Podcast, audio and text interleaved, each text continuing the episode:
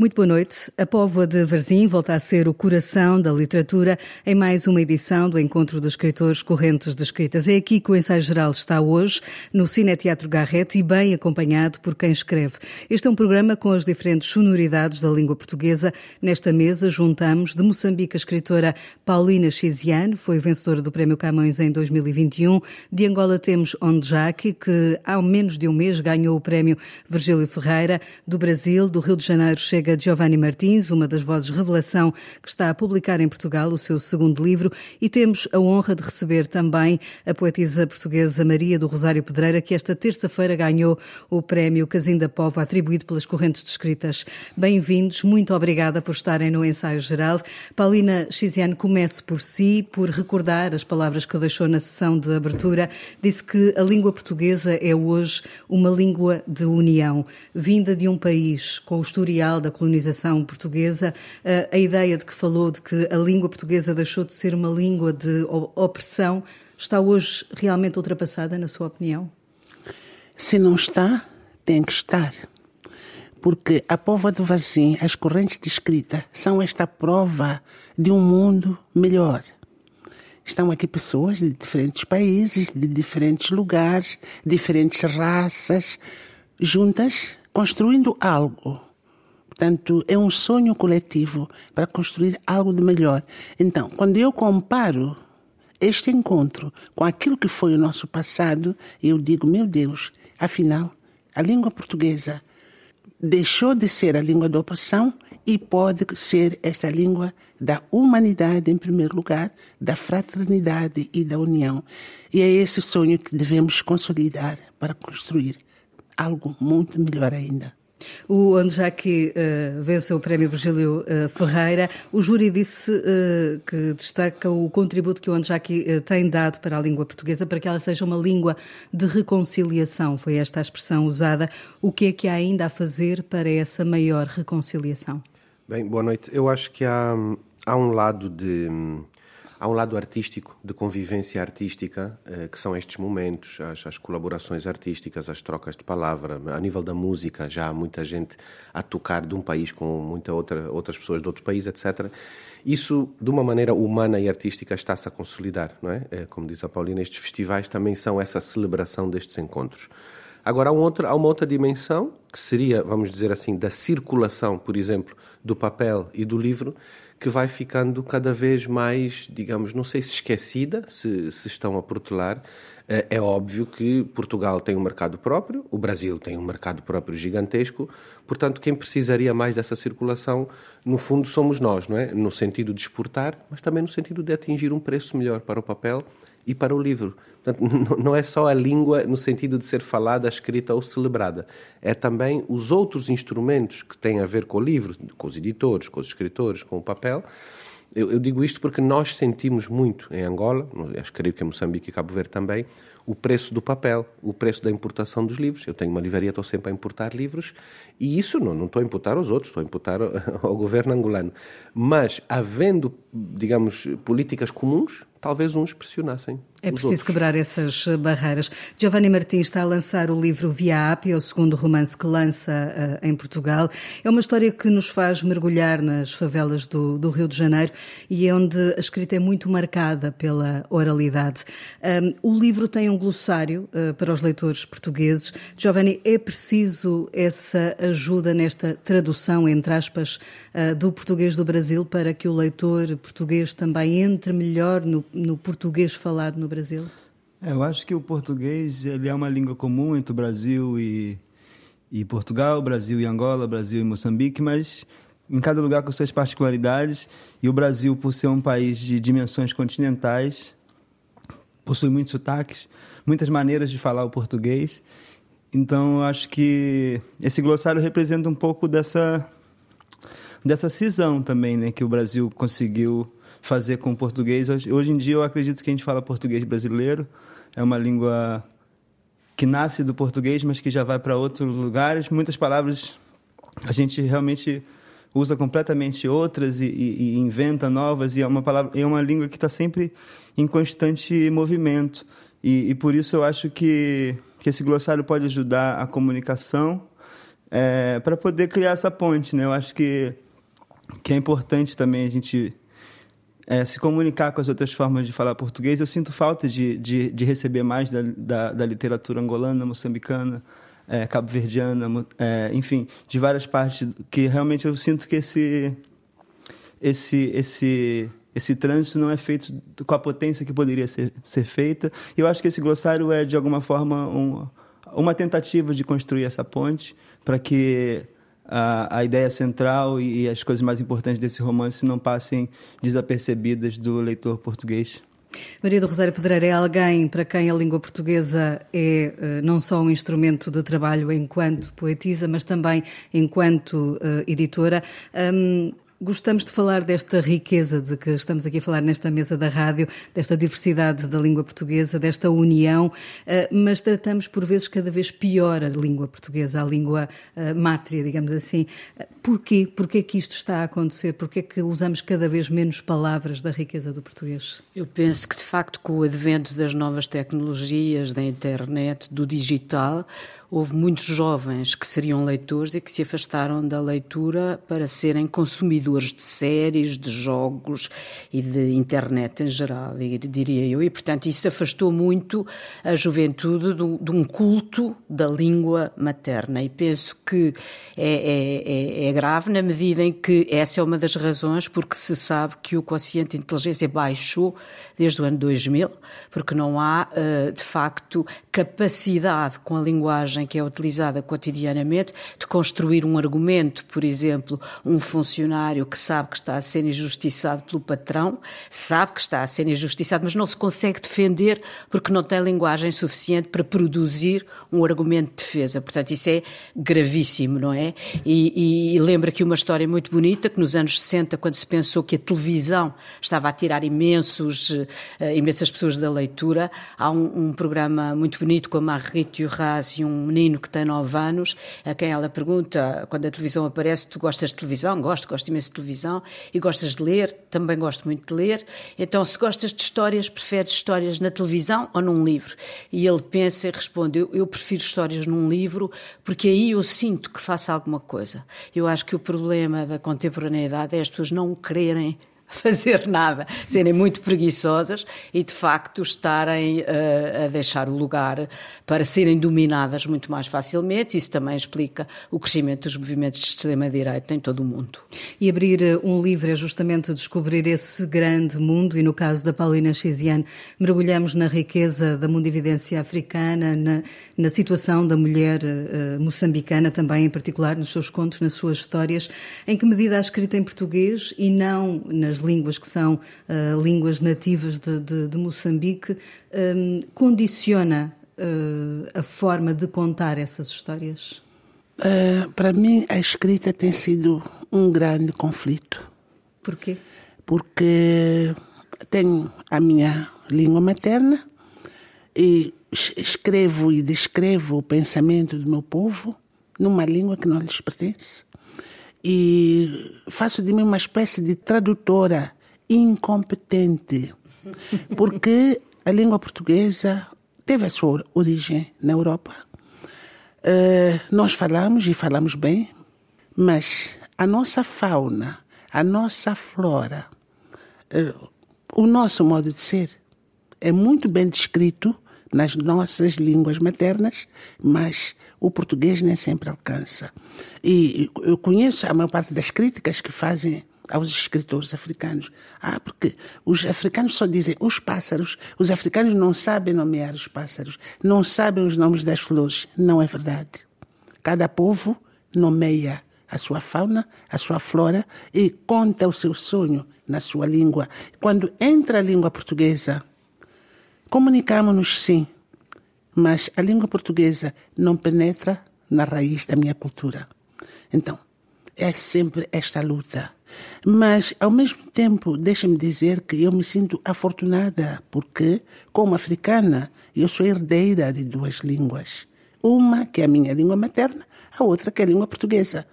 E alguns dos portugueses só têm apenas uma, e eu tenho duas. Então, sou rica. Onde já aqui também tem esta riqueza. Não, eu não tenho porque a minha língua não, não tenho a riqueza de tenho de outras línguas, mas falha-me esta este acesso às línguas nacionais, eu, não, quer dizer, eu estou a falar de mim particularmente, não é? é diferente do caso de uma pessoa eh, mais velha. Eu nasci em Luanda, num contexto urbano, eh, plenamente cercado e, e, até refugiado na língua, na língua portuguesa. É mesmo a minha língua materna. Eh, noto, por investigação, por tentativas culturais de, de compreensão, que é exatamente o que a Paulina está a dizer. Há histórias contadas em Quimbundo ou Umbundo que são traduzidas e tu sentes que é uma tradução, ok? Não, não é que não possas compreender, mas não acedes na totalidade a, a palavra, por exemplo, se a gente diz a palavra espírito, não, mas há espíritos específicos, não é só a palavra, não são os espíritos. Isso já se perde, já começaste a dizer espírito. Não era espírito, era qual espírito é que estamos a falar? Espírito do mar, da terra, feminino, masculino, etc. Não é? Isso é, é uma coisa que que eu lamento, assim como eu acho, eu sinto a necessidade de aprender francês por uma razão muito simples, é que quando eu aprender francês, eu vou poder ler os outros autores africanos que escrevem em francês. Uh, mas eu acho que faz falta, é um dos meus objetivos, não morrer sem conhecer minimamente uma das línguas africanas. Poderá não ser angolana, poderá, poderá aprender Kiswahili, não tem que ser Kimbundo ou Umbundo, não é? Umbundo é difícil, já não vou a tempo. Umbundo é muito difícil. Ou tu nasces dentro da cultura Umbundo, que Umbundo é possível, eh, que Congo é possível aprender. Giovanni Martins, e no Brasil, a realidade um, de que descreve neste Via Ápia uh, dos jovens que vivem uh, nas favelas, como o próprio Giovanni conhece bem essa realidade, um, é fácil ser-se leitor, é fácil sonhar-se uh, outro mundo para lá do, do universo da, da favela? É, no Brasil a gente vive esse problema que é do achatamento da perspectiva, né? A gente tem uma juventude que, que desde muito cedo é desencorajada a sonhar, mas ao mesmo tempo é uma juventude muito teimosa, que consegue, consegue alcançar lugares muito improváveis. E, e, e hoje eu acho que olhar para a literatura brasileira, olhar para a música brasileira, olhar para as artes plásticas brasileiras, a gente vê a potência dessa juventude e, e, mais do que isso, a gente vê onde é que a gente poderia estar com o mínimo de, de investimento e dignidade e apoio, né? Porque se nós chegamos até aqui sem nenhum incentivo do nosso Estado, do nosso país, é, imagina o, a, a transformação que nós poderíamos fazer é, com alguma com alguma, algum incentivo. É, muitas pessoas perguntam se a literatura me salvou, me tirou do, do, do lugar social onde eu, onde eu nasci e, e, e, e do, do papel social que me foi designado logo que eu nasci. E isso é uma parte da verdade, mas eu também acredito que a minha geração, ela não só nasceu para ser salva pela literatura brasileira, ela também nasceu para salvar a literatura brasileira, que estava fundada nos mesmos temas há muitos anos e que hoje a gente consegue trazer novas vozes, novas possibilidades, novos imaginários e novas construções de, de mundo que eu acho que a nossa o nosso nossa história recente privilegiou apenas um lado da sociedade brasileira, um, um, pequeno lado que não reflete nem de longe o tamanho da diversidade do nosso país. E hoje em dia a gente consegue contar essas histórias e, e alargar essas perspectivas. E que histórias conta Maria do Rosário Pedreira, o seu livro premiado, O Meu Corpo Humano? Amanhã recebe aqui o prémio. Uh, disse que era um, foi um livro que lhe foi difícil escrever. Bem, eu quase todos os meus livros são difíceis de escrever porque eu escrevo muito como terapia e, portanto, normalmente correspondem a momentos menos bons uh, biograficamente. Mas a verdade é que foi um livro que me custou talvez mais porque penso que foi escrito num tempo de muito ódio, de muita falta de compaixão, de muita falta de empatia, em que nós estivemos afastados dos outros durante um tempo, nas alturas do confinamento provocado pela pandemia, e portanto que nas redes sociais, em todo o lado, víamos pessoas muito, uh, sempre muito ofensivas, muito violentas, muito a olharem muito para o seu umbigo e a dizerem mal de tudo o resto. E portanto foi um livro que tentou, de, de algum modo, conciliar familiar, não só a vulnerabilidade do corpo humano ao sofrimento, à, à violência do outro, à mágoa, mas também ao tempo, ou seja, nós tivemos mais tempo para estar connosco, para olhar para nós próprios e para perceber como somos, no fundo, humanamente vulneráveis a, a tudo isso, ao envelhecimento, à dor, à doença que não conhecíamos bem. E, portanto, é um livro que fala disso e, ao mesmo tempo, fala do outro, fala do amor pelo outro, da empatia pelo outro e da necessidade de compaixão por aqueles que estão piores. Paulina, o Prémio Camões tirou-lhe tempo para escrever, tem andado entre entrevistas, estas viagens aqui também. Um, Roubou-lhe o tempo para a necessidade da escrita? Se tirou alguma coisa, também deu outra. Tirou-me o tempo não só para escrever, mas para estar cotidianamente com os meus melhores amigos nem sempre consigo atender os telefonemas agora, porque são tantos, mas também me deu uma voz muito mais forte, muito mais alta.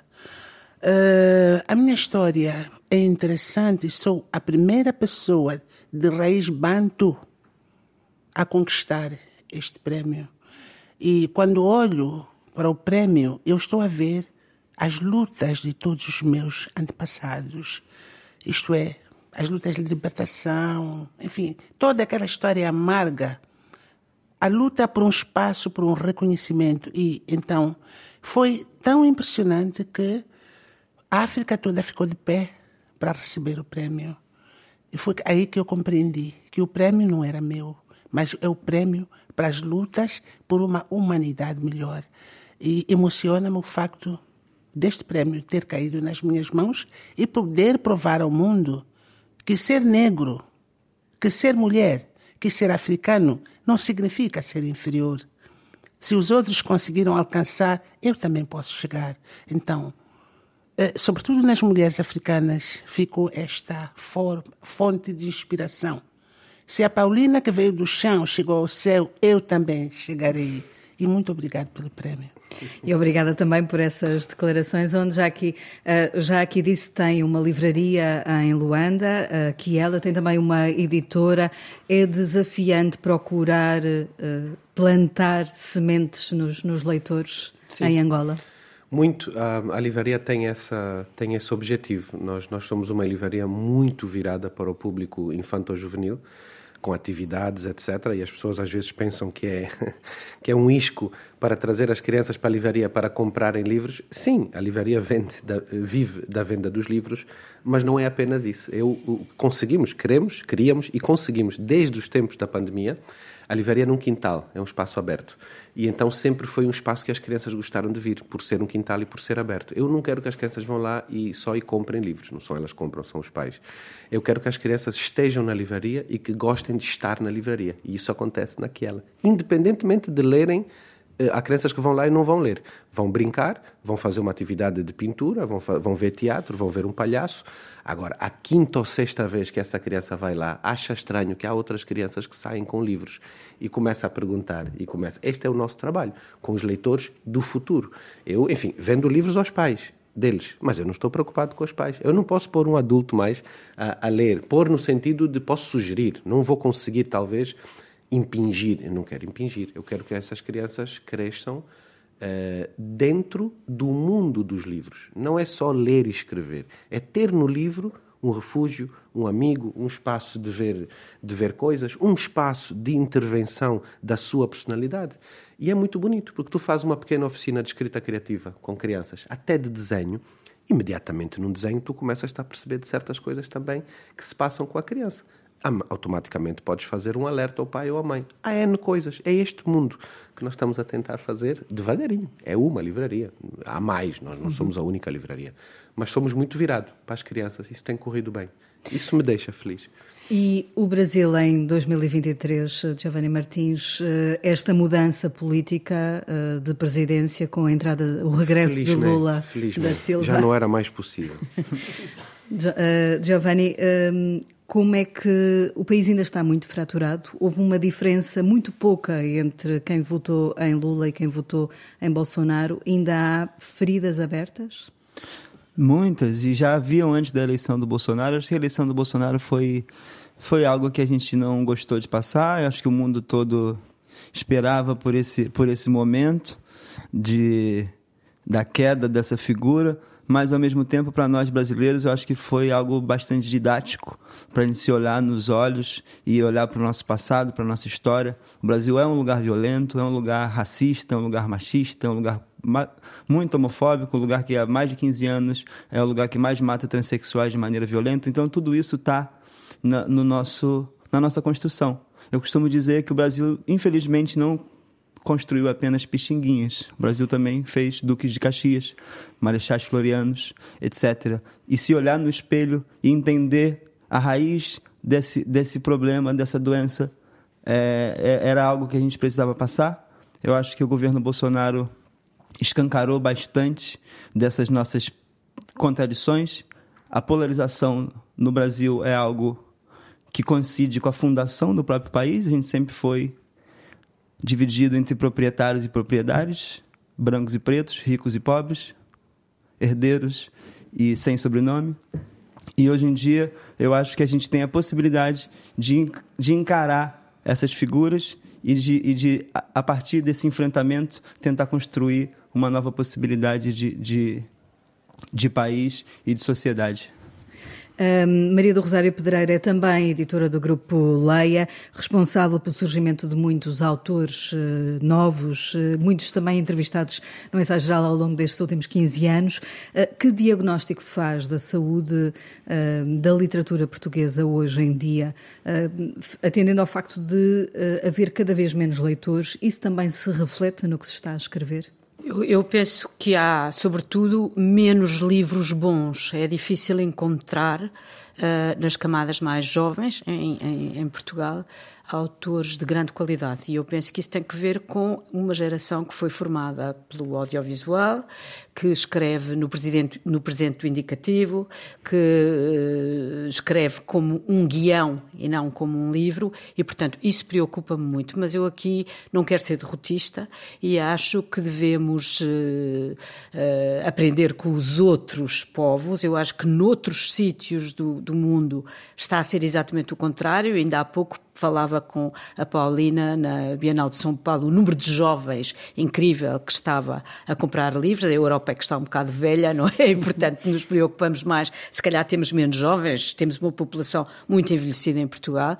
Acredito que, como dizia uma vez a, a Agostina aqui nas Correntes, haverá sempre aberrações. E, portanto, eu estou em busca dessas aberrações, mesmo que não seja o geral, eu acho que vai aparecer sempre alguém a fazer uh, literatura de qualidade.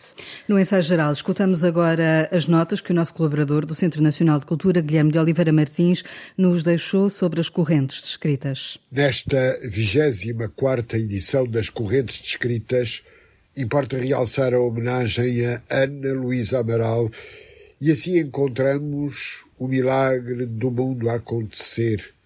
Eu preciso das minhas solidões. Sei somente de mim aquilo que me sonharam. Ficar de noite no avesso das coisas porque era este lugar que eu precisava agora. Escrevo para a posteridade do que é nada, e tive um espelho em criança que me lembrava um rio. São palavras que nos fixam a memória e que nos levam a pensar a poesia como a interrogação do princípio das coisas. E ouviremos Manuel Sobrinho Simões a falar como sabe melhor que ninguém das relações entre a ciência e a cultura, já que a inovação e a criatividade se ligam à capacidade de ir além do que é passageiro ou do que é repetitivo. Porque a memória é um apelo permanente ao que pode ir mudando. E o real sempre parece ser uma coisa desigual. E se Ana Luísa Amaral está bem presente, não esqueceremos Nélida Pinhon e Luís Sepúlveda, presenças bem vivas. E se referimos lançamentos de livros nas correntes, talvez seja a mais singular, a do volume Histórias Inacabadas de Camilo Castelo Branco, organizado por José Vial Moutinho. Aí foram convidados Lídia Jorge, Nuno Júdice, Julieta Monginho e Francisco Duarte Mangas. Uma surpresa especial. E termino a citar Agostina, bem presente sempre. Há demasiadas vidas no homem para ele se entender consigo próprio. A terminar o nosso programa, peço aos nossos convidados que nos indiquem um livro para os nossos ouvintes, um livro de cada um de vós que queiram sugerir para que eles uh, entrem na vossa literatura, na vossa escrita.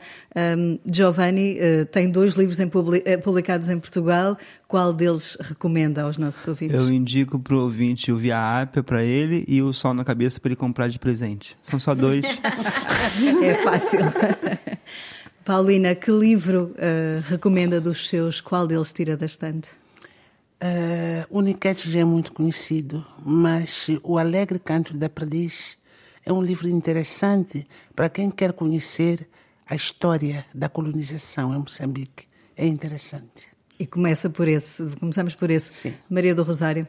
Bem, eu como estou nas correntes e ganhei o prémio das correntes que vou receber amanhã, então eu vou aconselhar esse livro que ganhou o prémio, que se chama O Meu Corpo Humano.